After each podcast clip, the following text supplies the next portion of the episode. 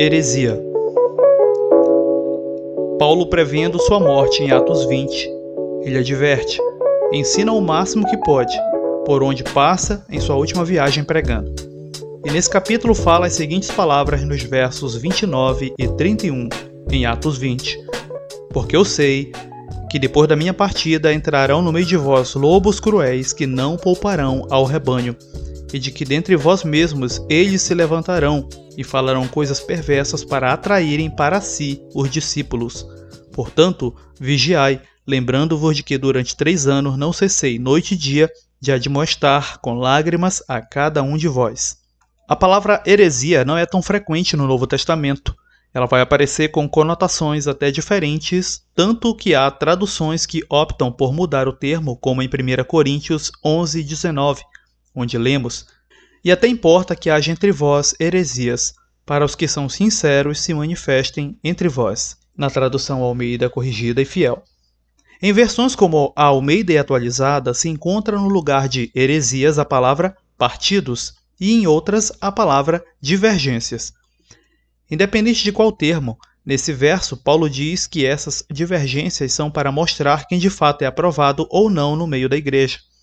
No verso 19 de 1 Coríntios 11, percebe-se que a conotação de heresia é até mais branda do que em versos como de 2 Pedro 2, 1, onde lemos: Assim como no meio do povo surgiram falsos profetas, assim também haverá entre vós falsos mestres, os quais introduzirão dissimuladamente heresias destruidoras até o ponto de renegarem o soberano Senhor que os resgatou, trazendo sobre si mesmos repentina destruição. E aqui citei a tradução Almeida e atualizada, e não importa se mudar a versão em português, aqui o termo é mesmo heresia, um ensino destrutivo. O mesmo verso diz que tais heresias levam para o mesmo ponto, o de negar o soberano Senhor que nos resgatou. Podemos partir dessa advertência de Pedro para saber que heresia é realmente algo que corrói o crente ao ponto de ele passar a renegar o Cristo que o resgatou. Eu sei que nossa presunção nos faz pensar que é fácil se desvencilhar de um ensino que negaria o Cristo. Mas se uma coisa a história da igreja nos conta é de que heresia nunca é espalhafatosa, mas sutil e sempre veste roupas de cristianismo, parecendo coerente, mas sempre tira do Cristo o protagonismo da ação do resultado. Vamos dar exemplos bem rápidos e práticos. Ensinos que mostram que a salvação, para ser efetivada, carece de ação humana, como ofertas extraordinárias, cultos específicos que nem são descritos nas Escrituras. Afirmações do tipo: se você é crente e não dizima, não está ou não será salvo condicionando a salvação a um tipo de pagamento específico, e sabemos, como dizem Romanos, que salvação é por fé em Cristo somente. Qualquer afirmação diferente desta de Romanos deve ser imediatamente rejeitada como um ensino destrutivo, uma heresia. Associar a salvação à frequência em reuniões da igreja. Não há nada nas Escrituras que determine uma quantidade. O ato de congregar, de ajuntar-se, de ter contato com os irmãos é necessário, mas não é determinante no sentido de salvação. Já tratamos sobre o tema aqui em Ebecasts e textos fora de contexto, só conferir aqui na descrição deste episódio.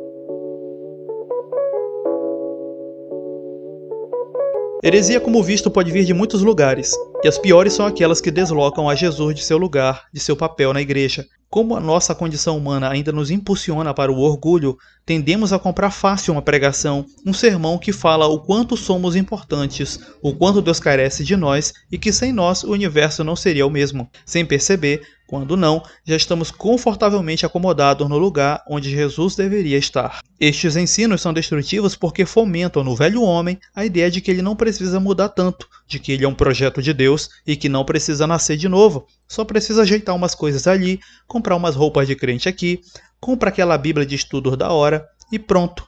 Eis alguém que nunca passou pelo novo nascimento e passará a caminhar em nosso meio como um Nicodemos moderno, sabendo de várias coisas do mundo religioso gospel, é até zeloso com essas coisas, mas sem entender direito como a salvação se efetiva, o porquê o sacrifício de Cristo foi necessário, e essa pessoa terá como marca de salvação apenas um emocionalismo barato de culto aqueles choros através dos louvores lentos e acordes repetitivos. Não digo que aquele que de fato é salvo, sabe quem é Cristo, não se emociona ao ouvir uma canção, Mas entenda, isso não é marca de salvação. O fruto do Espírito é. Gálatas 5, 22 e 23. Conforme os apóstolos morrem e os demais levantados junto com eles, como Paulo, Apolo e outros, pessoas novas converteram-se e conheceram a Cristo nos anos que se seguiram, fechando o primeiro século depois de Cristo. Mas como a proposta do evangelho é ser boas novas de salvação e não a doutrinação de uma nova religião, por sentirem falta de tais coisas, muitos desses novos conversos trouxeram para dentro do convívio da igreja uma sistematização religiosa que nunca foi ensinada por Cristo. Não só em Israel, nações ao redor por onde a mensagem de Cristo passava também tinham ritos de purificação, de quebra de maldição, de oferendas, como alcançar potenciais paraísos, e não foi difícil que tais impressões se embrenhassem no cotidiano dos primeiros cristãos. Por exemplo, não temos dos apóstolos questionamentos quanto à pessoa do filho, quem ele é em relação ao pai, o filho era sabido ser ele a expressa imagem do pai, como diz em Colossenses 1:15, só que nascido de mulher, para então estar com a humanidade como ser humano de fato, trazendo do pai a mensagem e cumprindo plenamente sua vontade nele. Uma imagem do pai? Por quê? Como assim? Deve ser porque, como disse Paulo na sua primeira carta a Timóteo, capítulo 6, verso 16, Deus é o único que é imortal e habita em luz inacessível a quem ninguém viu nem pode ver. O fato de não podermos ver o Pai não nos dá o direito de tentar representá-lo em forma de objeto de veneração, pois soa ridículo e medíocre. Mas não devemos nos preocupar com isso. O próprio Deus providenciou sua imagem expressa para que, ao vê-lo, também o víssemos. Jesus, o homem. João 14, 9. Este simples entendimento foi esquecido pelos que vieram após a vida dos apóstolos e conversos passaram a querer entender quem era Jesus, sua relação com o Pai e como isso se encaixava em um monoteísmo. Ao mesmo tempo em que se queria diferenciar das religiões mantendo um senso monoteísta, essas pessoas também queriam suprir seu entendimento de quem era o Pai, Jesus, o Filho, o Espírito de Deus, dentro de uma relação divina que fosse familiar para eles, como eram nos panteões dos deuses pagãos. Assim começam longos debates para determinar desde a substância do filho até seu papel junto ao pai,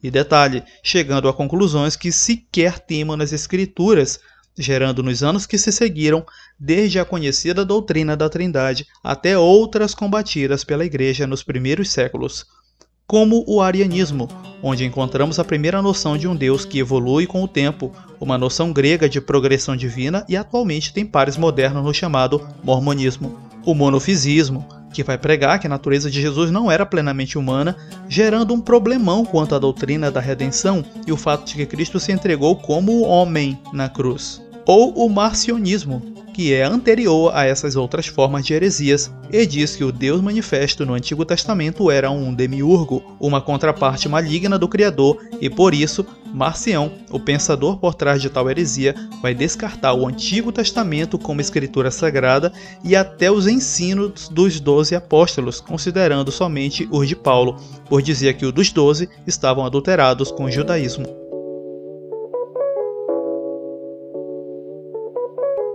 Sei que até aqui, apesar de estarmos sendo resumidos, isso tudo pode parecer complicado. Mas então quero fazer um discurso limpo para você, meu irmão na fé. Se eu te fazer a pergunta, por que você é um cristão? Você fosse responder o clichê do momento. Ah, porque eu sou pró-vida. Ah, porque eu sou escolhido e defensor dos bons costumes, eu te diria com certeza. Você começou a errar o alvo, o caminho, o Cristo ancorando suas razões não no Cristo, mas em lutas ideológicas, ou razões pessoais, como dores, traumas ou coisas assim. Se esse é o caso, aconselho você a rápido rever sua fé, irmão, no que de fato crê, por que você crê, por que faz o que faz. E digo isso porque no zelo por coisas temporais de nosso tempo e momento, de nosso lugar, você perde a Cristo de vista, a quem deveria ser unicamente o motivo, a razão de você ser quem diz ser. E isso é tão sério que Paulo aos Gálatas, no capítulo 1, versos 6 ao 12, vai falar: Admiro-me que vocês estejam se afastando tão depressa daquele que os chamou para si por meio da graça de Cristo. Vocês estão seguindo um caminho diferente que se faz passar por boas novas, mas que não são boas novas de maneira nenhuma. Estão sendo perturbados por aqueles que distorcem deliberadamente as boas novas de Cristo. Que sejam amaldiçoados qualquer um, incluindo nós, ou mesmo até um anjo, que anunciar uma boa nova diferente daquela que nós temos anunciado. Repito o que disse antes: se alguém anunciar boas novas diferentes dos que vocês receberam, que seja amaldiçoado. E Paulo continua no verso 5 o conselho: Irmãos, quero que vocês entendam que a mensagem das boas novas por mim anunciada não provém do raciocínio humano.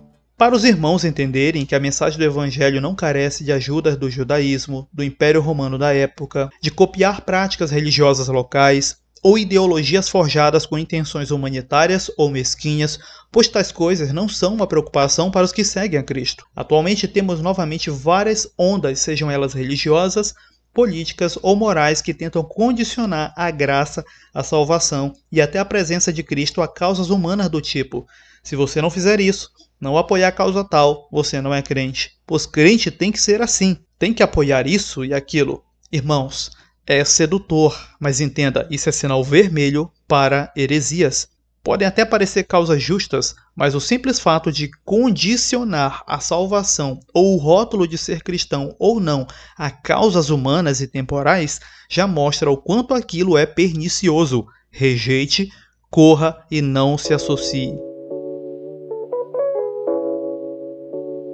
O apóstolo João, em sua segunda carta, capítulo 1, fala que é louvável seguirmos o mandamento do Senhor, o de amarmos uns aos outros, e no verso 10 deste capítulo, ele diz: Se alguém vem ter convosco e não traz esta doutrina, não o recebais em casa, nem tampouco o salteis. E quero reforçar o que, infelizmente, para muitos irmãos não é óbvio ao ler esse texto. A doutrina citada nesse verso é o Evangelho, as orientações de Jesus, o Cristo.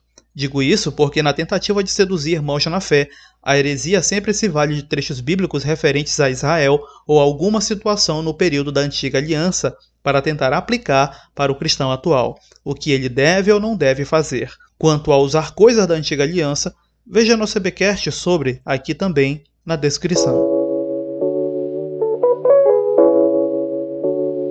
É isso, meus irmãos. É, no mundo moderno, o livre direito de culto, de expressão religiosa, trouxe liberdade para se crer no que se quer. Mas não culpo tal liberdade para explicar o porquê os púlpitos estão recheados de hereges, pregando conveniências. Entenda que nós seguimos e pregamos a Cristo, que foi crucificado, morreu e ressuscitou, e tal como ele, da morte se ergueu, nós com ele iremos também um dia de modo pleno para uma vida eterna nos erguer. Qualquer mensagem que destoa disso, rejeite imediatamente. Qualquer mensagem que pregue que você é praticamente um protagonista da tua salvação ou que você está aqui para viver uma vida terrena plena, que Deus te chamou para viver o melhor do que a vida tem para te oferecer, reforço, rejeita. São ideias assim que pavimentam o caminho para outras piores entrarem em seu coração. Se cuide, e oro ao Senhor para que guarde a sua mente e o seu coração plenamente crendo apenas no Senhor, no seu Cristo e nas boas novas que cremos. Aqui seu irmão David Breto. Graça e paz.